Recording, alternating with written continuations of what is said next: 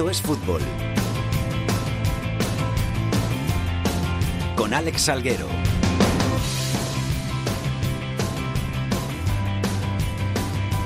Hola, ¿qué tal? Muy buenas tardes a todos y bienvenidos una semana más a Esto es Fútbol, el rinconcito en cope.es para todo el fútbol de segunda, el fútbol de segunda B y el mejor fútbol de tercera. Ya estamos por aquí después de un parón de un par de semanitas por las que os pedimos disculpas a todos los seguidores, fieles seguidores de Esto es Fútbol.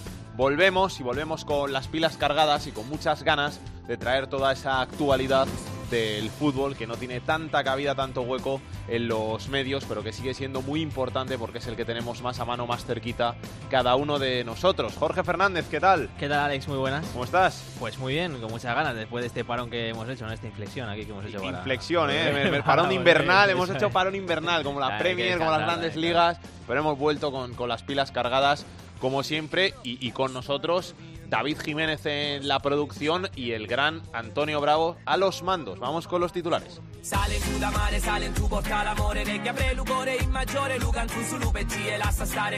Jornada 30 de la Liga Smartbank. Sigue el líder el Cádiz con 55 puntos tras vencer al Almería. Segundo es el Zaragoza con 52. Tercero precisamente el equipo de José María Gutiérrez empatado 47 puntos con el Huesca. Girona y Elche completan los puestos de playoff.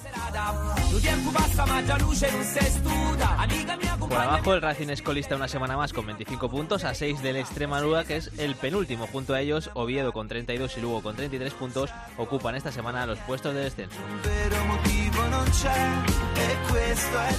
En segunda división B, el Atlético Baleares sigue líder del grupo 1. En el 2, el Logroñés sigue imparable, lo más alto de la clasificación, con 13 puntos de ventaja sobre el Atlético de Bilbao. En el 3 es líder el Castellón y el Marbella encabeza el grupo 4. Y la noticia de la semana nos lleva hasta Cádiz porque la FIFA ha sancionado con dos ventanas sin fichar al conjunto gaditano tras la denuncia del Watford inglés. Cope Cádiz, Rubén López.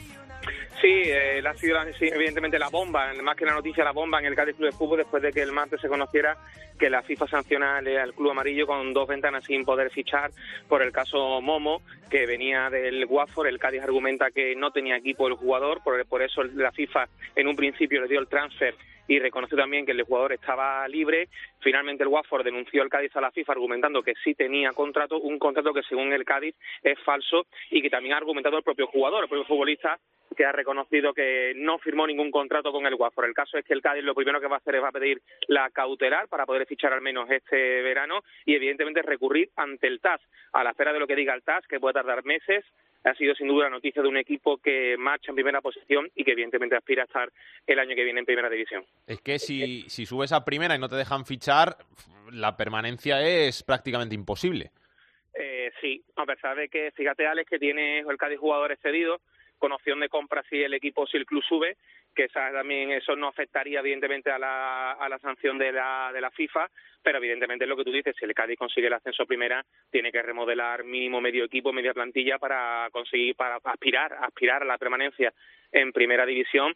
Y lo lógico lo lógico es que la, la en este caso la, el TAS de la cautelar al Cádiz que pueda fichar al menos este verano no que es lo que más preocupa que al menos esta ventana, esta próxima ventana de incorporaciones, el Cádiz pueda fichar y por lo menos pueda prepararse para cumplir la sanción más adelante, que es algo que también le ha pasado a clubes como el Barça, como el Atlético de Madrid, como al propio Real Madrid también, y quizás esa es la, la esperanza que lo lógico nos dice que sí le van a dar la cautelar, aunque el Cádiz sigue argumentando que lleva la razón y que no hay ningún tipo de contrato del jugador con el Watford. Y al final lo que sale a la luz es que continúa el conflicto y la guerra entre el presidente del Cádiz, Manolo Vizcaíno, y el que fuera su socio, y todavía a ceniza del Cádiz, Quique Pina, porque el jugador venía, eh, venía en, vino hace tres años con, con Quique Pina, el jugador, el propio Quique Pina ha reconocido que el jugador sí tenía contrato y al final el caso es que el Cádiz está en medio y que continúa, parece, un conflicto en el que el ex consejero delegado del Cádiz, Quique Pina, tiene mucho que decir, parece. ¿no? Gracias, Rubén, un abrazo. Un abrazo.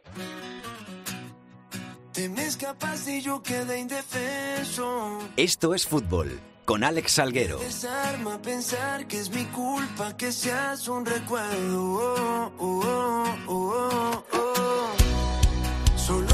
este fin de semana vamos a por la 31 primera jornada en la segunda división en la categoría de plata del fútbol español y es líder el Cádiz con 55 puntos, tres más que el Zaragoza, que es segundo. Cinco puntos de colchón tiene el conjunto Maño sobre el tercero, el Almería, que lleva seis jornadas sin ganar. Otros cinco puntos también sobre el Huesca, que es cuarto con 47 puntos, completan posiciones de playoff con 46 el Girona y con 43 el Elche. Por abajo es colista, descolgado, a 9 de la salvación el Racing con 25 puntos, 31 tiene el Extremadura, 32 el Oviedo, se enfrentan ambos este fin de semana, 33 tiene el Lugo que va a abrir la 31 jornada recibiendo en casa al líder el Cádiz, marca la salvación con 34 puntos el Albacete. Pero el gran protagonista de la categoría durante toda la semana, durante las últimas semanas diríamos, ha sido el Mirandés, que este miércoles se medía a la Real Sociedad, recibía a la Real Sociedad en Andúba con el pase en juego a la final de la Copa del Rey, no pudo ser y al final se espumó el sueño copero del Mirandés. Félix Vargas, ¿qué tal? Muy buenas. Hola, muy buenas, compañero. ¿Tristeza o alegría que ha quedado por, por Miranda? Porque al final puedes estar triste por no meterte en, la final, pero el Mirandés ha plantado cara y, al final toda España se ha hecho un poquito del Mirandés en las últimas semanas. Tú lo has comentado, tú eh, tristeza, pues bueno, el día después, ese misma, esa misma noche, pero luego la verdad que cuando lo piensas fríamente, lo que ha hecho este Mirandés, pues ha vuelto a hacer historia otra vez, agradecer a, vosotros, a, toda la cadena COPE, a todos los eh, compañeros también que, que, bueno, están interesados por el Mirandés, también quiero felicitar eh, al Club Deportivo Mirandés, un club pequeño, modesto, humilde, que no os hacéis idea lo que es albergar una semifinal de la Copa del Rey, el despliegue que hay de medios eh, de todo, bueno, de todo tipo. La verdad es que ha, sido impresionante. La ciudad de Miranda también ha respondido. Llegaron, eh, pantalla gigante en el centro de la ciudad, Anduba lleno, no había entradas, abarrotado. Eh, llegaron 2.000 aficionados sin entrada, otros 1.000 con entrada de la Red Social a Miranda. Compartieron por las calles de Miranda, bueno, sin ningún problema, sin ninguna incidencia el día y la verdad que todo ha sido espectacular. Eh, como decimos, eh, agridulce al principio, porque claro, eh, hay que decir también, ¿no? Mira, y Manol algo así lo decía en rueda de prensa, eh, ha sido eh, el único equipo que, que, el Mirandés que ha hecho cambiar el planteamiento, el planteamiento de la Real Sociedad. Eh, un planteamiento de, no jugar desde atrás, porque ya sabéis que la Real Sociedad, bueno, pues es un equipo que toca muchísimo, ¿no? El balón. Bueno, pues aquí en Andúba se lo planteó de otra manera. Balón largo, incluso sacó a William José de delantero centro para, para lanzar balones y que los bajara él. No tocó desde atrás. Claro, así no dejaba robar al Mirandés, que es un máximo exponente, robar y salida rápida a la contra. O sea que hasta ahí llegaron las cosas. Eso sí, luego pues ese penalti, eh, tonto además psicológico en el minuto 42, eh, que ya pues hizo cambiar, bueno, eh, poner muy, muy de cara el partido, la eliminatoria a la Real Sociedad y fastidiar el planteamiento de Iraola, que le venía muy bien llegar al descanso con 0-0. Y ahora toca centrarse en la liga, 39 puntos, está a 5 del, del playoff, a 4 del, del playoff, a 6 puntos del descenso. Hay que amarrar la permanencia y si se puede sumar, pues pelear por un poquito metas más altas, ¿no? Eso le comentábamos eh, esta misma mañana a Andoni Iraola, el entrenador del Mirandés en rueda de prensa, ¿no? Que bueno, que, había que aprovechar eh, esta inercia ¿no? que tenía el equipo. También eh, todos nos planteábamos dónde podía estar el Mirandés si no hubiera tenido esta trayectoria en Copa del Rey, el Mirandés en Liga, ¿no? Porque, bueno, pues tenía una trayectoria muy buena, pero claro, le frenó la Copa del Rey, partidos exigentes, dos meses jugando miércoles, domingo, miércoles, domingo, que son ni equipos Champions lo hacen, ha pasado factura en modo de lesiones, en modo de, de cansancio, en modo de cansancio psicológico, por, porque es una presión impresionante, ¿no? Para, para unos jugadores eh, muy jóvenes, eh, que en un equipo hay que, hay que reconocerlo, ¿eh? Recién ascendido de Segunda División B, que está haciendo un temporador, y ahora, em, lo que decía, cambiar el chip, eh, Iraola decía que, bueno, que a partir de ahora ya tendrán normales. Mira lo que pedía Iraola, ¿eh, Alex? Solamente poder preparar el siguiente partido, porque es que ha tenido unas semanas en que no podía casi ni preparar el, partido, hacer entrenamientos normales, decía esta mañana el bueno de Antonio Iraola, y bueno, y poder centrarse en eso, en, la competición liguera, donde el Milanés, tú lo has comentado, eh, está más cerca de arriba que de abajo, pero es una competición súper igualada y es un reto también para este equipo el lograr, bueno, pues eh, otro otro hecho histórico, ¿no? Un playo de ascenso a Primera División. También hay que decir que hace ocho años el equipo de, Carlos Pouso, de Pablo Infante y compañía, esa misma temporada que llegaban eh, también a semifinales de la Copa del Rey, lograron el ascenso de categoría, no te digo más, ¿eh? Ahí lo dejo, Alex. Gracias, Félix. Un abrazo. Un abrazo, compañero.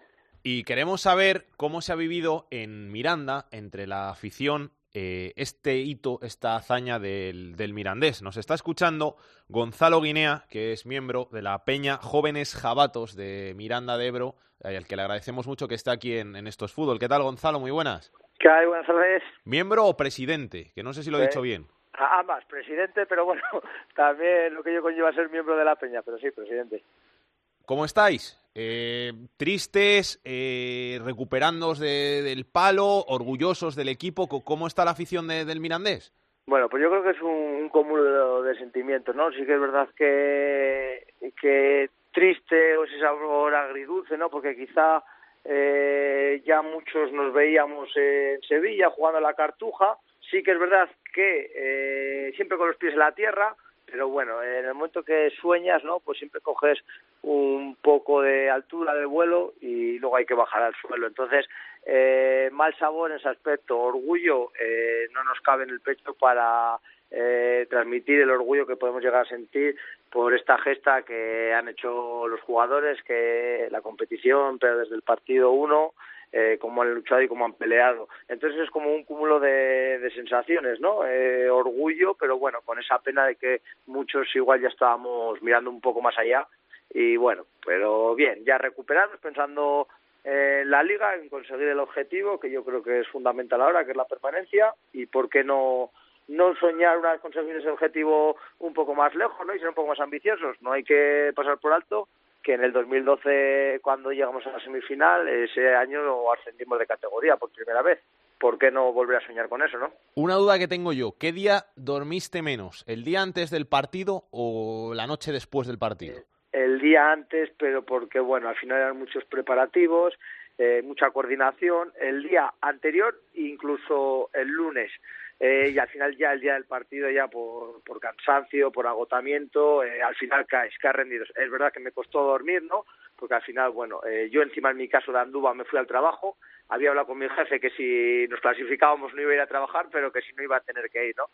Y, y caí, caí rendido. Yo trabajo en un cole, que en un internado, ¿no? Que tiene servicio de residencia y hago noches allí y caí rendido, pero bueno, pues ya te digo, las dos noches anteriores... Eh, no fueron buenas en el sentido de nervios, de preparativos y bueno, pues al final tres noches sin, sin dormir ya es mucho. Entonces eh, lo pasé peor la anterior que la del mismo partido. Es que además, eh, imagino que, que, tú también vivirías como, como aficionado, como socio del, del Mirandés, la, la otra semifinal, pero en esta yo creo que habéis estado mucho más cerca. Eso es, en la otra semifinal, y al final era un socio más del Mirandés, no no estaba la peña constituida, no estaba ni en proceso siquiera, no estaba ni en nuestra cabeza. Eh, esta peña, es más, se forjó en el descenso en Lugo, que luego administrativamente descendió el Murcia y libramos la categoría, pero esta peña como anécdota se constituyó para levantar el ánimo de una cuadrilla de amigos que acababa de descender el, el Mirandés en Lugo. Luego, pues bueno, la suerte, ¿no? Esa mala gestión del Murcia nos eh, nos libró, ¿no? Por así decirlo, y, y entramos por la puerta grande de la segunda división. Entonces, bueno, como aficionado sí que igual fue más mediático, yo era más joven también, eh, fue más mediático, estábamos en segunda B, nunca jamás se hubiese imaginado que el Mirandés iba a llegar ahí y ahora nos, yo creo que nos lo creíamos más. Gonzalo, que, quería preguntarte también por, por el trabajo que hicisteis para, para animar al equipo. Vi que, hicisteis un super tifo, bengalas, un recibimiento especial. Eh, ¿Qué hay detrás de todo eso? Porque imagino que aparte de mucho trabajo, hay mucha pelea, mucho esfuerzo, hablar con las autoridades, hablar con, con la federación para que os dejen, que, la gente no se imagina lo, lo que hay detrás de, sacar un tifo y, una, y un recibimiento. Eso es, yo creo que bueno el partido al final lo merecía, eh, nosotros sí que estábamos acostumbrados, bueno, a olvidar que al final el Mirandés es un club modesto y, y, no nos gusta compararnos ni queremos compararnos pues con equipos grandes, ¿no? Que hacen unos tifos que para ellos es algo normal, nosotros pues nuestros pequeños tifos o nuestras maneras muchas veces en partidos importantes pues eran eh, manteles con sprays, ¿no? Y cuatro mensajes, ¿no? Creíamos que la ocasión eh, era para tirar un poco la casa por la ventana y nos queríamos meter en algo grande. ¿Qué pasa? Que cuando te metes en algo grande, pues te hacen falta certificados, eh, inífugos, bueno, pues todo lo que la normativa y más en el fútbol profesional conlleva, ¿no? Eh, muchísima coordinación con Policía Nacional, que bueno, eh, gracias a Dios nos han dado todas las facilidades del mundo, tenemos muy buena relación con ellos, tanto con Policía Nacional como con la empresa de seguridad, y nos quedaba un poco grande, pero era alcanzable y yo creo que hemos cumplido con creces. En cuanto a coste, pues con las cuotas de nuestros asociados tampoco lo podíamos costear y lanzamos una iniciativa que fueron unas pulseras con el mensaje de hoy juegas tu ánimo yo, que es el mismo que salía reflejado en el tifo, eh, las vendimos a un euro y la gente respondió en 24 horas gastamos las 2.000 pulseras y con ese, con ese dinero pues hemos hecho el tifo, la pirotecnia del recibimiento, Hemos recuperado una bandera, no sé si apareció en el recibimiento, pues de 10 metros por 4, roja y negra también, que la gente nos reclamaba, bueno, pues un poco más entrañable, ¿no? Una, una bandera que había hace muchos años. Y bueno, hemos querido llegar también eh, pues un poco a todos los públicos y todo tipo de afición, porque bueno, Miranda entera ha volcado con esta iniciativa de las pulseras y bueno, lo queríamos hacer un poco de todos. Yo creo que por la parte de Peña de animación, eh, por parte de todas las peñas, ya no solo la nuestra. ¿eh? Yo creo que se ha cumplido, los jugadores han cumplido, tenemos que estar contentos con ellos y, poco más, ¿no? Que, bueno, pedir nada y agradecer mucho. Gonzalo, muchísimas gracias eh, por pasarte por estos fútbol. Mucho ánimo eh, y mucha suerte para lo que queda de, temporada, que seguro que tenéis que animar mucho al Mirandés. Muchísimas gracias, así será. Gracias a vosotros.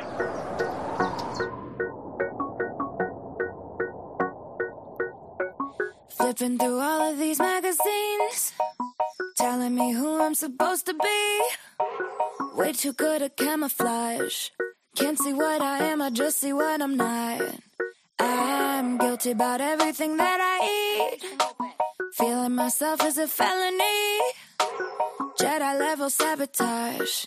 Voices in my head make up my entourage. Uno de los equipos revelación de esta segunda división en la temporada está siendo la Ponferradina, el conjunto entrenado por John Pérez Bolo, que ahora mismo es octavo en la tabla cuando se llevan 30 jornadas disputadas y está a tan solo tres puntos de los puestos de playoff de ascenso. Una Ponferradina que está haciendo muy bien las cosas y que este fin de semana se enfrenta al Tenerife. Si las cosas acompañan, puede acabar incluso en esos puestos de playoff en la sexta posición. Nos está escuchando su técnico, John Pérez Bolo. ¿Qué tal? Muy buenas. Buenas. ¿Todo bien, John? Todo, todo bien, sí. Bueno, eh, trabajando duro para, para conseguir nuestros nuestros objetivos y bueno pues eh, preparando el partido de, Tenerife que, será otro otro partido difícil como no como son todos en, en esta categoría pero bueno con mucha con mucha ilusión y, y con ganas de que llegue el, el domingo ¿Cuándo os vais para, para Tenerife? Eh, salimos el, el sábado al mediodía de aquí de Ponferrada hacia Madrid y en Madrid cogemos el, el vuelo hacia, hacia Tenerife. un poco paliza, ¿no? Bueno, es lo que tiene estar aquí un poquito a desmano, no tenemos buenas comunicaciones, pero bueno, es lo que es lo que hay y, nos adaptamos a, todo. Eh, ¿El bolo entrenador prefiere concentrar a los jugadores la noche antes del partido, sobre todo cuando, cuando jugáis fuera de casa, o sois de los que viajáis en el día? No, nosotros, nosotros nos concentramos el, el día antes siempre, porque bueno, pues siempre estamos lejos de, de casa y, como tenemos que, viajar sobre todo en, autobús, pues sería una, una paliza el ir en el, en el día. La verdad es que es eso, que, que al final Bonferrada está en un sitio donde el aeropuerto más cercano te pilla desmano y te tienes que ir en autobús a todos lados y al final eh, tardas más tiempo que nadie en viajar a cualquier ciudad para jugar.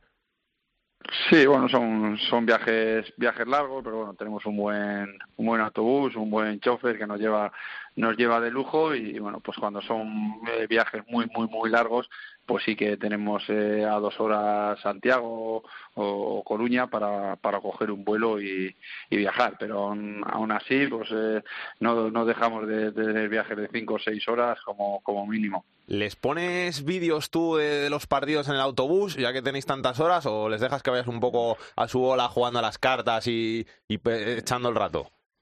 No, en el autobús no, no solemos ver ver vídeos, ¿no? Ya tenemos durante la semana tiempo de sobra para hablar de, los rivales, ver, ver vídeos en el autobús, bueno, pues eh, cada uno eh, va a su bola, viendo películas, jugando a las cartas, como, como dices, los que, los que vemos vídeos y partidos somos, somos nosotros. ¿Ni en el autobús descansas? Eh, pues bueno, como tenemos tantas horas, pues intentamos ir lo más cómodos posible y, y, aprovechas todas esas horas pues para ver para ver vídeos, para ver partidos también en, en directo cuando cuando estamos de viaje y juega algún algún rival, sobre todo pues ver, ver mucho fútbol, pues, como son muchas horas, pues ya las, las aprovechas. ¿Del Tenerife cuántos te has visto, si se puede decir? Bueno, pues eh, bastantes, ¿no? Además, ahora que está que está Rubén Baraja allí, pues eh, nos hemos tenido que ver muchos muchos más, porque como hubo cambio de, entrenador y, la verdad que están haciendo las cosas muy muy bien y allí en, su estadio, pues eh, la verdad que están haciendo unos muy buenos partidos, muy buenos números y, sabemos que vamos a, enfrentarnos a un, a un gran rival. Eso te iba a decir, porque desde que está Baraja, eh, el Tenerife ha salido de, de, los puestos de abajo y en buena medida porque en casa se ha hecho muy fuerte. Llevan siete puntos de nueve en, en casa y, vosotros, pues, pues supongo que, que, vais concienciados con eso, ¿no? De que, que, no va a ser fácil sumar en el Heliodoro Rodríguez López. Sí, nosotros, eh, bueno, yo creo que todos eh, sabemos que, que viajar y, jugar fuera de casa siempre es complicado porque los equipos todos no intentamos ser muy fuertes en nuestro en nuestro estadio porque eso es lo que te hace el, el, el crecer en la clasificación y sumar puntos y, y sabemos que los números que tienen, sabemos los, los partidos que, que están jugando, sabemos que, que han mejorado mucho y, que va a ser un rival muy muy duro, pero bueno, pues eh, pero creo que, que, toda la temporada está haciendo está haciendo así, no es no es nada novedoso y, y nosotros vamos con la ilusión de, de dar una muy buena imagen, de, de ser la Ponferradina eh, fuerte, intensa, que que estamos siendo y, haciendo haciendo eso pues tendremos tendremos eh, opción de, conseguir puntuar. Eh, yo en la Ponferradina, como comentaba mi compañero Alex, octavo, 40 puntos, estáis compitiendo muy bien durante toda esta temporada, pero ¿qué le falta para llegar hasta esos puestos de playoff? Bueno, ¿qué le falta? Pues eh, quizás eh, hemos perdido algún punto fuera fuera de casa que, que ya contábamos con, con él antes de tiempo y, y, en los minutos finales pues se nos han se nos han escapado, ¿no? Yo creo que nos falta esa pequeña picardía, el, saber jugar esos últimos últimos minutos del, del partido y, bueno, pues no, no conceder los goles que hemos concedido en, en algún partido pasado el minuto 90, ¿no? Pero bueno, eh, nosotros estamos contentos porque el equipo compite bien, no baja los brazos los brazos nunca y, y esta liga es tan, tan igualada que bueno, en ciertos momentos del partido, como os digo, pues hay que tener esa de bueno, pues de, que no se juegue, de que no, no pase nada en el en el partido y, y no, no lo hemos no lo hemos conseguido no a ver si, si somos capaces de como os digo de, de dar buena impresión de ser buen buen equipo allí en, en Tenerife y, si al final el, el partido está apretado pues saber jugar esos últimos minutos Además que en invierno perdisteis un gran jugador a Isi Palazón, que era uno de los, de los referentes. ¿Ha sentido mucho el equipo la baja de Isi? Bueno, está claro que cuando un jugador tan importante como, como Isi eh, se va, pues es normal que el equipo lo, lo note, ¿no? Porque, bueno, pues era uno de nuestros baluartes y, bueno, pues el, fútbol tiene estas cosas, pero nosotros estamos orgullosos de, de, de bueno, pues de, de que Isi haya haya ido al, al Rayo Vallecano, a un club tan importante, porque han pagado su cláusula y, en ese caso no podemos hacer nada. Y, y, algo algo bien está haciendo el equipo y, y algo bien está haciendo Easy, ¿no? Para, para que un club como el Rayo pague su, su cláusula, ¿no? Nosotros, eh, sobre todo, aparte del del tema deportivo pues, lo, hemos notado en, lo personal, ¿no? Porque era un, jugador muy querido dentro del, vestuario y siempre es difícil el, separarte de un, de un compañero como, como Isi, ¿no? Pero bueno, es lo que tiene el, fútbol. Han, han, llegado otros otros compañeros para suplirle y bueno, pues estamos estamos muy contentos también con, con ellos. John, con lo que queda de, de liga, 12 partidos, con cómo está el equipo, dónde está el equipo. Eh, ¿Hay que mirar un poquito más hacia arriba que hacia abajo en, este tramo final?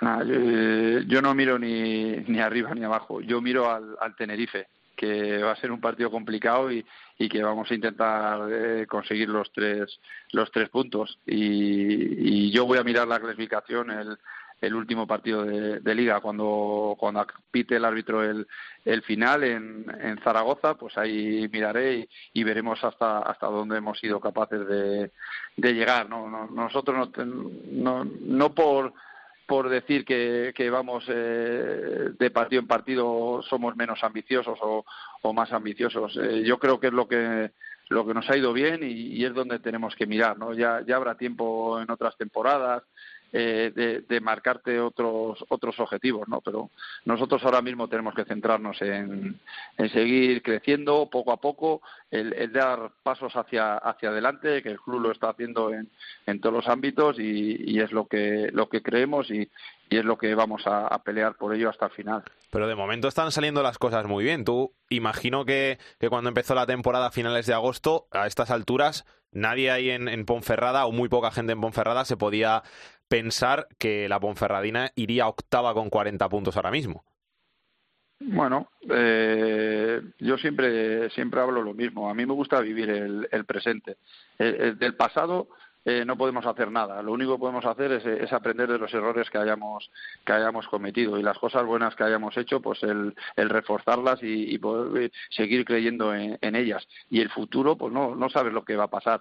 Yo yo al principio de temporada lo tenía muy claro, que iba a ser una buena temporada, que, que íbamos a ser un equipo eh, peleón, que, que, que, llegaba con muchísima ilusión, con, con mucha ambición eh, sabemos eh, los equipos que tenemos enfrente, pero ilusión y ambición no, no nos va a ganar nadie y a, y a ganas de trabajar y de seguir dando pasos hacia, hacia adelante. Y, bueno, pues en, en el fútbol muchas muchas veces no, no, no solo los presupuestos eh, consiguen los objetivos, ¿no? Y nosotros somos un, un gran equipo con grandísimos jugadores, con, con, mucha ambición, gente joven que quiere seguir creciendo y eso es lo que nos va, nos va a hacer el, el conseguir el, los objetivos a, a final de temporada.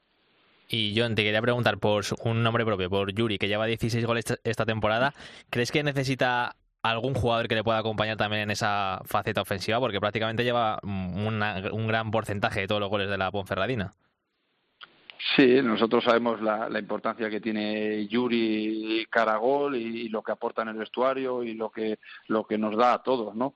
Pero bueno, gran gran parte de que Yuri lleve tantos goles es, es, es también por por el equipo, ¿no? Porque trabaja, porque es es capaz de, de robar el balón y, y dárselo a él para que él para que él finalice. Está claro que nos gustaría que, todos los, jugadores de arriba hicieran hicieran más goles, ¿no? Pero bueno, en, en el equipo todo todo el mundo sabe su su rol y, y, sabemos que en la faceta goleadora nuestro líder es, es Yuri, pero para que Yuri haga tantos goles, pues Case, Benito, Pablo Valcarce, eh, otros jugadores tienen que, que pelear y, y, llevar el balón hacia hasta ahí arriba para que él para que él finalice no y, y eso es lo bueno de la de la Ponferradina que todos todos sabemos cuál es nuestro nuestro trabajo y, cuando todos eh, lo hacemos bien pues el, el, equipo responde y consigue consigue los resultados John, muchísimas gracias eh, por pasarte por estos fútbol. Que vaya muy bien, mucha suerte para el partido de Tenerife y para lo que queda de temporada y de verdad gracias.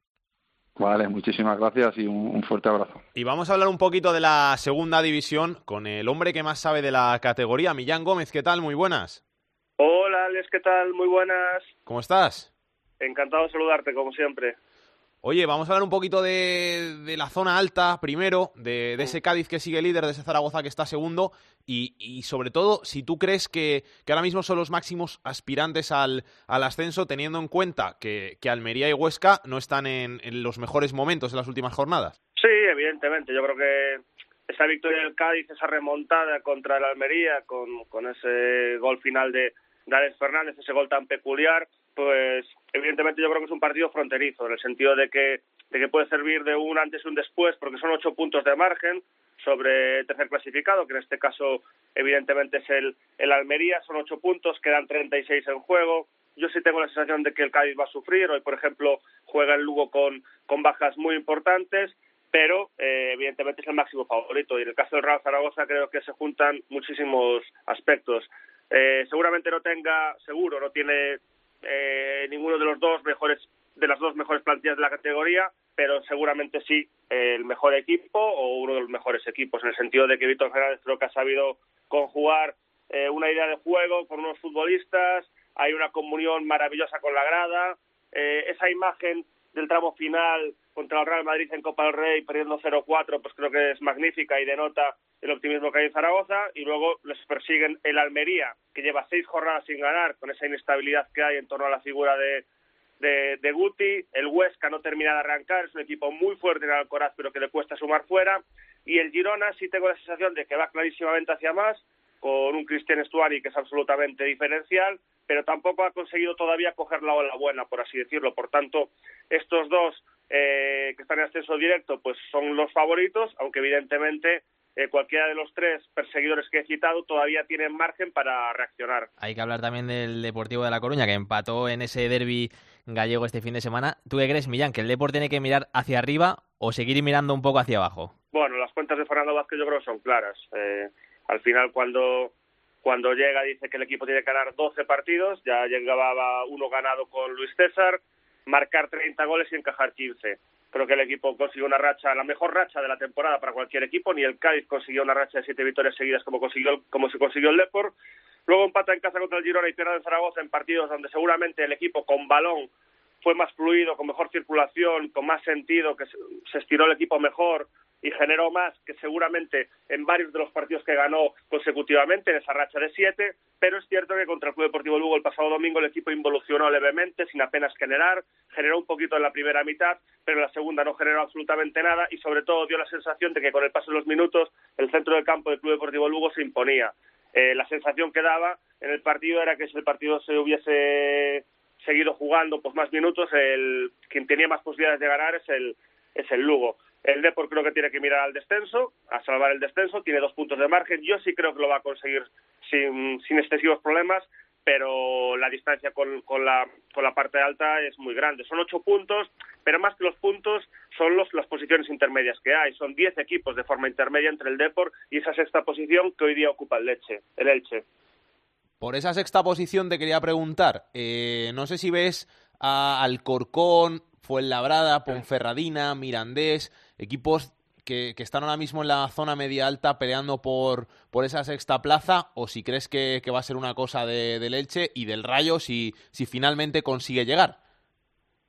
Yo creo que el Rayo, sí. Yo creo que sí. Yo sabéis que creo que merece más puntos los que tiene. Es cierto que, también el entorno no es el, el más positivo, pero creo que es el máximo favorito. Creo que la Ponferradina también es un equipo potente un equipo que tiene una, una estructura de segunda B muy importante, un equipo muy competitivo. El Elche también está en esa zona. El Elche fue el equipo del mercado veraniego pasado que antes se movió. Y yo tengo la sensación de que Almería, Huesca, Girona, salvo milagro, por lo menos van a jugar la promoción de ascenso indirecto. Si no es que luchen directamente por el ascenso directo. Me cuesta ver a, otros equipos y, por ejemplo, el Alcorcón creo que es un equipo que, que tiene esa esa, ese rasgo distintivo de no haber perdido fuera de casa, la verdad es que es, tremendo, pero por ejemplo el Fuenlabrada sí que lleva 11 jornadas sin ganar, hasta el otro día precisamente contra el Corcón llevaba 6 sin marcar, el Mirandés seguramente eh, sufra para, para seguir sumando, supongo que, que, a nivel físico, a nivel mental, pues la Copa puede, puede hacer mella, el Málaga seguramente vaya al alza, con esa situación eh, institucional favorable después de, de, que hayan apartado al TAN y que hayan eh, elegido un administrador, creo que eso todo ayuda a que, a, que, a que la afición vaya con el equipo, pero yo tengo la sensación de que el Elche es el principal favorito para ocupar esa sexta posición y si no, el Rayo o, como mucho, eh, la Sociedad Deportiva Ponferradina. Gracias, Millán. Un abrazo. Gracias, un abrazo. Que pase Pedro Martín. El enfadato de Pedro Martín. Hola, Pedro, ¿qué tal? ¿Cómo andas? Muy bien, ¿vosotros? ¿Todo bien? ¿Qué tenemos que contar? Todo bien, pues eh, me estoy fijando en, la racha del Alcorcón fuera de casa, que ya hemos hablado durante la temporada de ella, pero claro, es que ya se ha convertido en histórica dentro de la categoría de la segunda división, porque son 15 partidos, los 15 partidos que ha jugado fuera de casa esta temporada no ha perdido, es el segundo equipo que enlaza en toda la historia de, la, de segunda división 15 partidos sin perder en una liga de segunda división, el otro fue el Valladolid de Mendelíbar en la temporada 2006-2007, y aquel Valladolid, digamos, que esa racha de perder fuera de casa era más entendible, porque fue un equipo que arrasó en esa temporada, logró un ascenso eh, prematuro con, con varias jornadas de antelación, pero el Alcorcón lo raro es que no ha perdido ningún partido fuera de casa, son cinco victorias, diez empates, cuando en casa ha perdido siete partidos. Y es un equipo que ahora mismo está séptimo, pero que si el otro día no llega a ganar en Fuenlabrada 3-4, pues estaría más cerca de la zona de descenso que de, que de la, de la fase de ascenso. Vamos a ver cómo evoluciona esta racha del Alcorcón. Las tres próximas salidas del equipo madrileño son contra los primeros de la clasificación, tiene que jugar en Zaragoza y luego consecutivamente en Cádiz y Almería, a ver si bate el récord del Valladolid. El primer escalón es Zaragoza, muy difícil, pero si ya supera los tres, Zaragoza, Cádiz y Almería, estaríamos ante un equipo histórico, histórico de verdad en la categoría y súper raro, con ninguna derrota fuera y un montón de derrotas en casa. Un abrazo, Pedro. Hasta luego.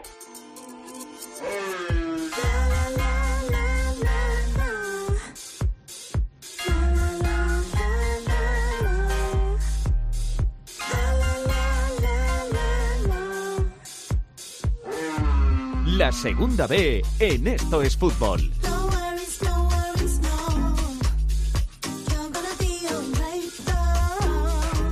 Turno ya para la segunda B aquí en Esto es Fútbol. Turno para el capitán de la segunda B, Rubén Bartolomé. ¿Qué tal? Muy buenas, ¿cómo estás? Hola, ¿qué tal? Buenas tardes. Qué poquito nos queda ya ¿eh? de competición. Bueno, pues 11, 11 jornadas y las, más bonitas, ¿no? Eh, todo se decide, ya, se ya todo, todo el mundo eh, quiere puntuar en cada encuentro porque el que no está jugando por arriba está jugando por abajo y, cuando acaben estas jornadas pues ya la agita del pastel, ¿no? Que son esos, esos playoffs a los que todo el mundo espera. Vamos con el grupo 1, donde perdieron los tres primeros y donde por abajo eh, el Celta B y el Getafe B están apretando en las últimas jornadas y se está apretando mucho la cosa. Sí, la verdad que fue una jornada bastante mala para los eh, líderes de la competición y sobre todo porque los que persiguen al Atlético Baleares no, no aprovecharon el, pinchazo de, los Baleares, que jugaban fuera de casa, en casa del, de un Sporting B que estaba luchando por, por salir de, ahí abajo, eh, pincharon y luego ni Ibiza ni Atlético Madrid B eh, fueron capaces de, de sumar siguen con mucha ventaja los tres para meterse en puestos de, de playoff. Una jornada buena para el Baleares, pese a perder porque nadie se acerca y, los que sí ganaron fueron los que los, que están luchando por esa última plaza de playoff, eh, que son eh, la Peña Deportiva, que es el, el Coruso, eh, equipos que, que ahora toman un poquito de aire frente a otros como por ejemplo el Castilla, que decíamos en las últimas semanas que estaba bastante fuerte, que parecía que podía llegar y que sufrió un duro correctivo en, en casa de Pontevedra, en casa en Pasarón, y que se vuelve a quedar un pelín desenganchado de esa parte de arriba en la que mm, cuanto más pasan las semanas, más claro queda que solo queda un, un último puesto, el cuarto, y que serán los tres primeros que se jueguen las tres primeras posiciones porque a día de hoy es muy difícil. Pese a que Atlético Madrid B no está acabando de sumar eh, con eh, continuidad en las últimas semanas, que, cualquiera de los tres se, se cae. Por abajo había un duelo importante, como era el del, el del Sánchez con el Getafe B, sobre todo posiblemente para el Getafe B, porque el Sánchez tiene muy complicado salir de ahí. Eh, acabó en tablas, es verdad que el Getafe B en las últimas semanas está, está sumando porque se escapó bastante de, del colista y, poco a poco parece que puede llegar arriba. Lleva, lleva creo que eran dos victorias y, un empate ahora que rompiendo esa gacha, que es para ellos. Es verdad que un una tercera victoria le hubiera servido eh, para más, pero bueno, la verdad que está muy comprimido, ¿no? Eh, fíjate que el Sporting que ha ganado es el mismo tercero, pero es que eh, tiene dos puntos en el descenso, podría haberse quedado en puestos de, descenso, y desde el Langreo, incluso desde el Pontevedra, ¿no? Que, también ganó para abajo, la verdad que están luchando todos por escapar de ahí abajo, a excepción, como digo, de, de un chance que, tiene muy muy difícil salir, tiene a, a 13 puntos el, el y a, 10, a 15 la salvación, así que es muy muy difícil que escape de ahí. En el grupo 2 tenemos a Logroñés, líder intratable, le saca ya 13 puntos al segundo, que es el Bilbao Atlético, o sea que puede pensar ya prácticamente en ser primero y en, lo, en jugarse el ascenso. Sí, en este grupo que a principio de temporada estaba eh, comandado por, eh, por los filiales y que aún así todavía están eh, bastante bastante arriba, sí que ha emergido en las últimas semanas y cada vez con, con más fuerza el Unión Deportiva Logroñés, que yo creo que ya lo tiene muy hecho después de ganar en casa de, de la Arena. Le costó bastante, tuvo que remontar a, a una Arena que en casa es un equipo muy complicado, pero estar en puestos de, de descenso. Y bueno, y aprovechó que, otros equipos que están luchando por la zona alta de la tabla no fueron capaces de sumar eh, los puntos, porque la Atlético eh, falló, por ejemplo, en casa de, de la Morevieta. Sí que ganó el, el, Promesas, que es de nuevo tercer clasificado y que, bueno, que parecía que había una parte de la temporada en la que se desenganchaba un poquito pero ahora de momento sigue ahí arriba y quizá el, equipo que más prometía a principio de temporada y que sigue siendo un buen equipo, pero que está haciendo eh, una de cal y una arena, que es eh, con la cultural y deportiva leonesa, bueno, pues que no, no pasó del empate y está ahí luchando.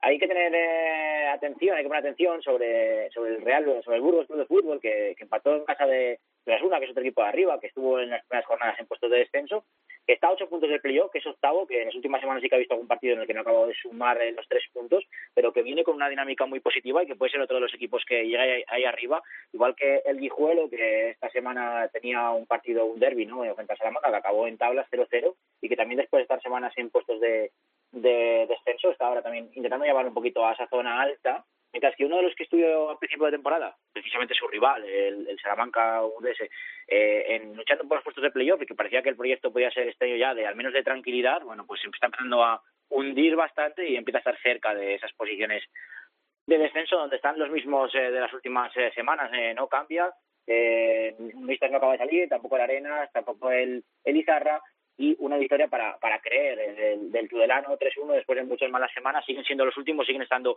lejos porque todavía están a cuatro puntos del siguiente clasificado, pero bueno, tres puntos para, para poder creer. En el grupo 3 tenemos cambio de líder esta semana. El Castellón ganó, el Sabadell empató, así que el Castellón es ahora mismo primer clasificado. Además, una jornada eh, prácticamente redonda para el Castellón, porque en una semana en la que solo hubo cuatro victorias en este grupo tercero y hubo seis empates, pues al final eh, su, su, victoria pesa más, ¿no? Ganó el Castellón, no, no fue capaz de pasar el empate el Sabadell, tampoco el Barça, el Barça B, tampoco el Cornellá, tampoco el Villarreal, tampoco el Lleida, entonces al final le ha, sacado dos puntos a, a todos pese a eso, como, como no gana casi nadie y como una semana cuando gana uno, a la siguiente parece que no es capaz de ganar, pues está súper comprimido, ¿no? Están los cinco primeros en cuatro puntos y es que incluso el Lleida o el Olot, que ganó al Español B, no están nada lejos de luchar eh, por el playoff. Quien ya se está empezando a descolgar, porque solo ha ganado un partido en, en lo que llevamos de 2020 y no ha sido capaz de sumar más victorias, es el Andorra, eh, que durante muchas semanas fue líder, que estuvo en puestos de playoff y que ahora tiene dos semanas importantes para no acabarse descolgando. Eh, juega contra el Orihuela, contra el Colista, juega contra el Llagostera, dos equipos de la zona baja. En caso de que no llegan a las victorias, pues podría empezar a meterse en muchos, muchos problemas. Y luego de la zona baja, pues, bueno, el Ebro no es zona baja, es un poco zona media, fue otra de las victorias eh, para escapar un poquito. Y sobre todo importante la del, la del Nastic frente a eh, Valencia Mestalla. Eran dos equipos que están inmersos en la lucha por el, eh, por el descenso. Eh, les, les separaban tres puntos, ganó el Nastic, ahora la ventaja es de seis y aprovechó que el resto de la gente pues acabó empatando, que empató el Hércules, empató el Badalona y parece que sí que saca un poquito la cabeza de, esos puestos de, de, peligro donde mete de lleno al Valencia Mestalla. Y en el grupo cuarto todo sigue igual por arriba porque el Marbella-Cartagena acabó en empate a cero. Sí, porque desaprovechó el Cartagena la oportunidad de ponerse líder. Tuvo incluso un penalti en, en, los minutos finales. Tuvo bastante dominio del partido durante muchos minutos. Sí que parecía que iba a llegar el, el gol de los cartageneros. Eh, pero al final nada, empate a cero. Y como digo, con, con un penalti que tuvo jurado para haber eh, puesto el, el 1-0.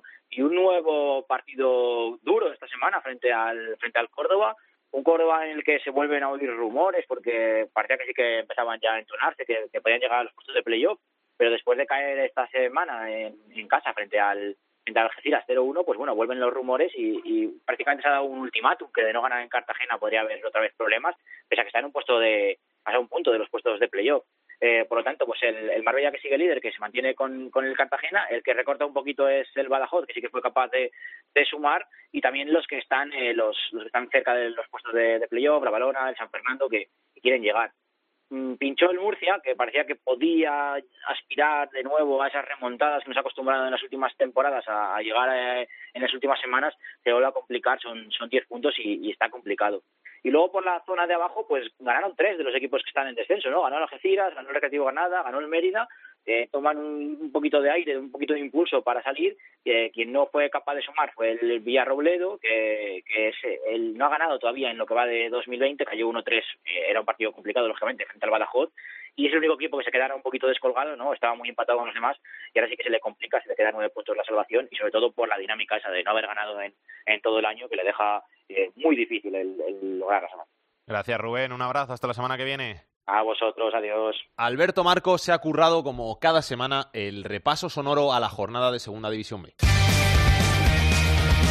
Sorprendente jornada en el grupo 1 porque los tres primeros clasificados perdieron. El líder, el Atlético Baleares, lo hizo ante el Sporting B y el Ibiza mordió el polvo de esta manera en casa del Inter. El rechace, gol, gol, gol, gol, gol, gol, gol, gol, gol, gol, gol, gol, gol, gol, del Inter. Remate Siak, gol, gol, gol, gol, gol, gol, gol, del Inter. Al El tercero, el Atlético B, fue goleado por un Coruso que aguanta el tirón en la pelea por entrar en el playoff y es cuarta la Peña Deportiva que ganó a un Marino de Luanco que ocupa el puesto de playout. En descenso directo están Celta B, Las Rozas, Getafe B y un Sanse que cada vez lo tiene más complicado. Nadie puede ni siquiera toser a la Unión Deportiva Logroñés en el grupo 2. Nueva victoria esta jornada y son ya 13 los puntos de ventaja que tiene con respecto al segundo clasificado, el Bilbao Athletic, que además perdió con el Amorebieta. Tercero es el Valladolid Promesas tras otro triunfo y pasa a ser cuarta una cultural leonesa que empató en casa ante Lizarra y agranda su crisis. Y por abajo nadie levanta cabeza, el Real Unión sigue siendo equipo de playout y la sorpresa la puso el colista Tudelano con esta victoria contundente ante Unionistas de Salamanca. Puede golpear. Del Tudelano. El centro es bueno, el remate de Calderón, gol. De Calderón que entraba absolutamente solo al remate. Los dos siguen en puestos de descenso junto al Arenas Club y a Lizarra. Este es el nuevo líder en el grupo 3. Poner un segundo centro. ¡Gol del Castellón! Ahora sí que venía avisando el Castellón. Juan Tomás Ortuño ha adelantado a los Oreyuts. Cuando llegamos ya habíamos pasado la, la primera media el hora. gol de Juanto pone al Castellón de nuevo en lo más alto de la clasificación después del empate del Sabadell, mientras que el Barça B y el Cornellá se mantienen tercero y cuarto porque también empataron. Y por abajo, el Nastic ganó a un Valencia Mestalla que sigue siendo equipo de playout aunque le recortan un punto todos los equipos que están en descenso, porque Hércules, Badalona, Prat y Orihuela empataron esta jornada. El partidazo de la jornada estaba en el grupo cuarto con el Marbella y el Cartagena jugándose el liderato. Al final empate a cero, pero con Wilfred, el portero del Marbella, haciendo de héroe, parando un penalti en los instantes finales del partido para dejar a los suyos por encima en la clasificación. Ahí viene el penalti, viene el Cartagena, viene, viene, viene, viene. Para, para, para, para, para, para, para, para. Para Wilfred, para Wilfred. Para Wilfred el penalti para mantener al Marbella en lo alto del El liderato. Club Deportivo Badajoz ganó y vuelve a colarse en el playoff, mientras que pasa a ser cuarto el Yeclano después de su derrota. Y por abajo se pone cara a la salvación. El Talavera, que ocupa el puesto de playout, venció, al igual que el Algeciras, el Recreativo Granada y el Mérida Agrupación Deportiva, todos ellos en descenso. Eso sí, quien se hunde después de esta jornada en el último puesto tras su derrota es el Villarrobledo. Dale morena, no pare, que la luna está que sale, baila, disfruta la vida.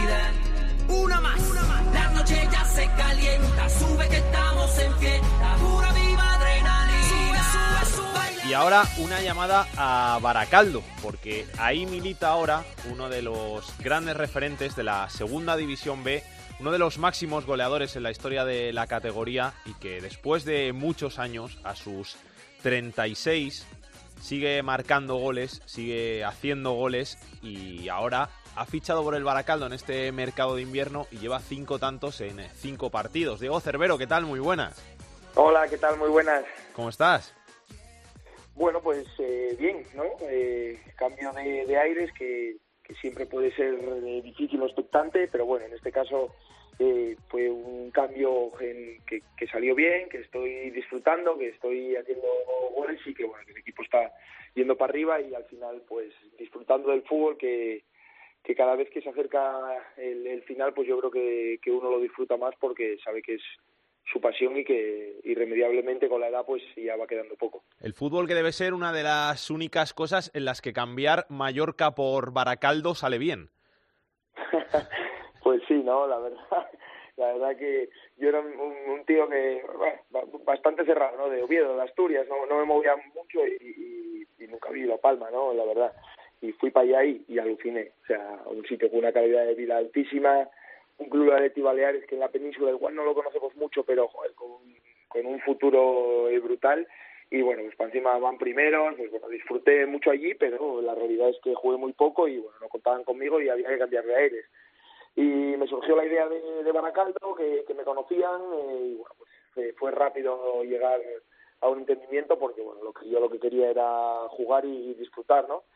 Pero mira, oye, pues eh, se cambia de, de sitio y bueno, se, se mejora deportivamente y al final uno puede estar muy contento por la semana, pero cuando llega el domingo y no juega nada, pues la verdad que, que marcha para casa un poco cabizbajo, ¿no? Y bueno, pues aquí he vuelto a recuperar la alegría y la ilusión y, y eso es para el final para lo que estoy jugando al fútbol. Te iba a decir, ¿no? Que a los 36 años, para no jugar, uno se queda en casa, que lo que quiere es seguir jugando y disfrutando. Sí, está claro. Eh, bueno, yo ahí fui con, con mucha ilusión, pero bueno, al final eh, no cuentan contigo por una cosa o por otra, hay que aceptarlo. Eh, allí estuve muy contento realmente de los sitios en los que sin jugar llegué a estar, digamos, eh, feliz, porque tanto el club como los compañeros me, me, me trataron muy bien.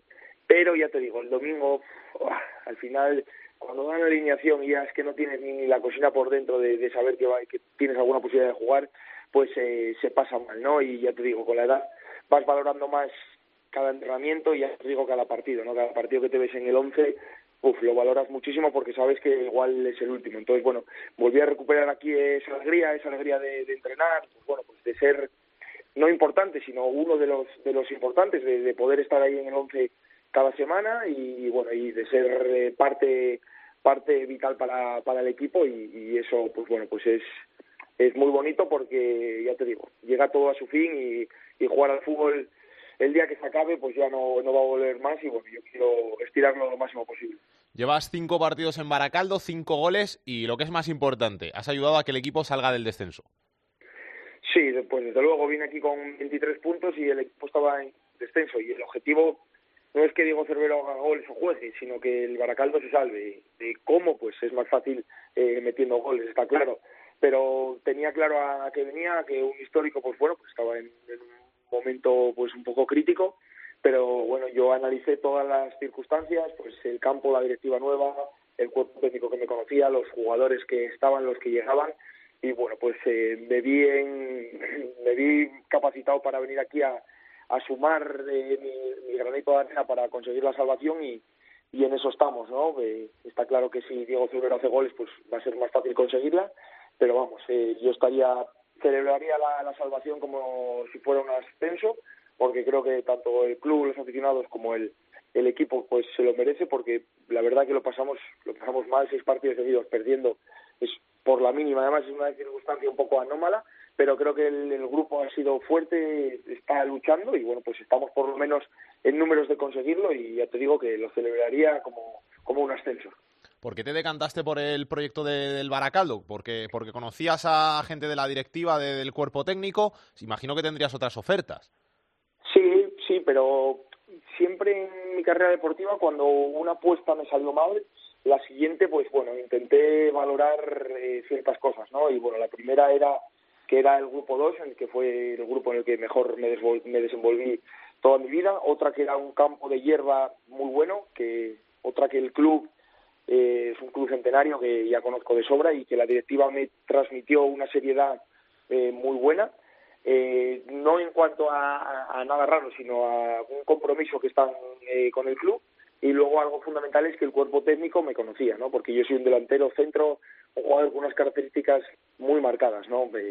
Eh, hago cuatro cosas y, y, poco más hago. Entonces, tienen que conocerme, tienen que saber cómo soy y mi forma de juego. Y en ese caso, pues, eh, respondían al perfil que, que, yo quería. Y bueno, pues eh, eso fue vital que me conocieran para, para venir. Y luego, pues, que conocía a algún jugador del, del equipo, pues bueno, pues eh, eso me hizo, me hizo venir para aquí y, y contento que estoy y, y creo que salga como salga, que va a salir bien, mm, creo que no, no me equivoqué.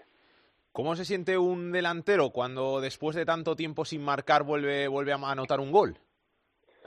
Jo, pues habían sido nueve meses, ¿no? Además fueron nueve meses extraños, porque joder, el día que metí el gol fue de penalti, que parecen fáciles, pero joder, cuando estás ahí para tirarlo y llevas nueve meses sin marcar un gol, joder, y es difícil, pero cuando llevas nueve meses sin tirar a puerta, porque no había tirado ni un día a puerta en un partido oficial, pues sí que se te pasan un poco fantasmas por la cabeza o, pensamientos negativos. Pero bueno, pues eh, un poco de concentración, un poco de experiencia y un pelín de suerte, pues cuando lo marcas creo que es una liberación y bueno, pues te abrazas ahí con los compañeros y la verdad que es un momento pues emotivo porque, joder, aunque pasen los años y haya muchos goles, cada vez que haces uno, igual que cualquier partido, puede ser el último. Entonces, bueno, pues sí que el primero que marqué lo, lo, lo disfruté mucho y, fue, fue sentimental para mí porque ya te digo que hacía mucho tiempo que no marcaba un gol. Lo de la ¿Medicina cómo va? Bueno, pues ahí aparcada. La verdad que sigo estudiando, sigo pues preparando el MIR, que va a ser el, futuro mío, pero, joder, cada vez que van pasando los años, pues menos ganas tengo, ¿no? Sí. lo, lo, digo así claro, ¿no? Porque, joder, estoy preparado mentalmente, bueno, o sea, quiero pensar que estoy preparado mentalmente, pero sé que no voy a estar preparado para dejar el fútbol y que, y que bueno, que voy a pasarlo mal, pero también sé que la vida sigue, que la otra vida que voy a tener va a ser eh, muy bonita, eh, puede ser mejor o peor, pero va a ser bonita seguro, y bueno, pues eh, sigo preparándome, pero sé que cada día cuesta más, pero que algún día llegará y además está más pronto que tarde y sé que va a ser mi futuro. Ahora con esto de, del coronavirus, ¿no te han dado la brasa a los compañeros en el vestuario en plan de qué pasa? ¿Nos podemos dar la mano? ¿No nos podemos dar la mano? ¿Se van a suspender partidos o no? Sí, bueno, claro que sí, ¿no? Todos tenemos ahí eh, esa preocupación, porque además ahora, hoy en día, con todas las redes sociales y toda la información que tenemos, pues llega muchísimo. Pero bueno, pues transmito la, la tranquilidad, ¿no? Yo creo que no hay que tener más precaución que la que hay que tener eh, normalmente, ¿no? Igual es que ah, eh, no tenemos la la suficiente, pero bueno, yo creo que hay una alerta eh, tan grande que, que, bueno, que igual es un poco excesiva, pero bueno, yo creo que, que haciendo las cosas eh, normales, eh, está claro que en grandes citas o en grandes eventos tiene que haber unos protocolos así para que no se convierta en una epidemia o una pandemia, digamos, pero bueno, yo creo que nada, que creo que la gente que, que tiene el sistema inmunitario normal, como es un deportista de élite, pues bueno, creo que, no tiene ningún tipo de riesgo si lleva una vida eh, normal. ¿E-, ¿El domingo el sexto al Calahorra? Ojalá, lo firmo aquí con sangre, ¿no? Porque ya te digo que además es un rival eh, directo, fue un partido importantísimo, que además se va a decidir por muy pocos goles, eh, entonces, bueno, pues sería una gran piedra de, toque porque mm, saldríamos, sacaríamos un poquitín en la cabeza y, meteríamos también al Calahorra ahí en, esta guerra que estamos. Diego, muchísimas gracias. Es un placer hablar contigo como siempre. Que vaya todo muy bien por, por esa aventura ahí en Baracaldo y mucha suerte. Un abrazo muy grande. Venga, gracias por acordar de mí del Baracaldo. Un saludo. La tercera división en Esto es Fútbol. Tú me con tu mirada, Noticias de tercera división. Pues lo más importante, como siempre, los números. Los equipos más goleadores son el Barea con 77 goles a favor, seguido del Nájara que ha marcado 70 y del Betis Deportivo que ha marcado 68 hasta el momento. Por contra, los más goleados son el Villegas con 95, Alorín de la Torre con 73 y el Yagüe que ha encajado 67. Y en cuanto a los nombres propios, Alex, el Pichichi lo tiene Rubén Pérez del Barea, que ha marcado ya 30 goles en tercera división. Y la noticia de la semana nos lleva hasta Soria porque el Almazán ha sido el protagonista de las redes sociales esta semana, después de que anunciasen en su cuenta de Twitter que debido a las bajas que tenían, iban a jugar con su equipo de balonmano contra el Atlético Benvibre, algo que causó sensación y que un mensaje que pusieron en las redes sociales que acumuló numerosos comentarios. Finalmente, tal y como refleja el acta del partido, el Almazán viajó con 14 jugadores, que eran los que estaban sanos, todos del primer equipo y nada del equipo de balonmano, todo se trataba de una broma que nos tragamos eso sí más de uno. Por cierto, Alex, que a pesar de todo, ganaron 0-1 ese partido y volvieron a Soria con victoria. Aitor Puerto nos trae la agenda de la semana.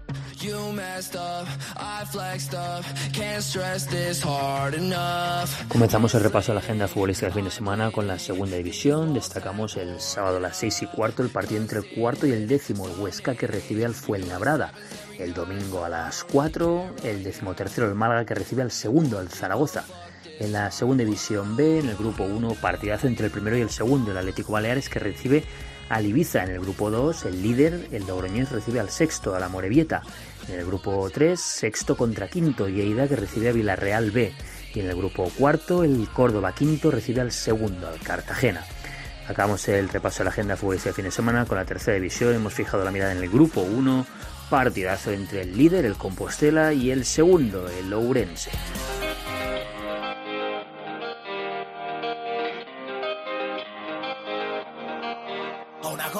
Dirti da tempo, ma non ho mai trovato il momento. Potrei farlo qui, non mi importa se questa gente mi guarda ridendo. Giuro l'altra notte è stato bello, non esci più dal mio cervello.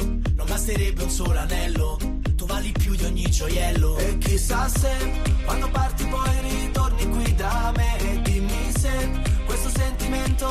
Pues esto ha sido todo por hoy en Esto es Fútbol. Buen programa nos ha quedado, ¿eh, Jorge? Sí, hombre, variadito, picadito, como siempre. Como nos Soy muy de John. Pérez. Siempre me gustó cuando jugaba en el rayo delantero. Era muy, muy fan. Y, bueno, la Ponferradina está haciendo muy bien las cosas esta temporada. Sí, sí, además Bolo que, que es un hombre que no tiene mucha mucha carrera en los banquillos, pero que está haciendo muy bien las cosas y seguro que, que pronto da el salto a, a Primera División y, y luego también soy muy de, de Diego Cervero. Hombre, un mítico, claro. Un mítico goleador de, de la... No se cansa, además, no se cansa de hacer goles. No, no, no. Sí, 36 años, sigue marcando goles y sigue pues lo que él hace. Un delantero de, de área, lo que es él. Pues nos vamos hasta la semana que viene aquí en Estos Fútbol, donde volveremos con toda la actualidad de segunda, segunda B y tercera división. Hasta entonces, que lo paséis bien. Besos y abrazos para todos. Chao, chao. Para contactar con Esto es Fútbol puedes hacerlo a través de correo. Esto es fútbol arroba cope punto es. En Twitter arroba es fútbol cope. Y en Facebook, Facebook barra Esto es Fútbol.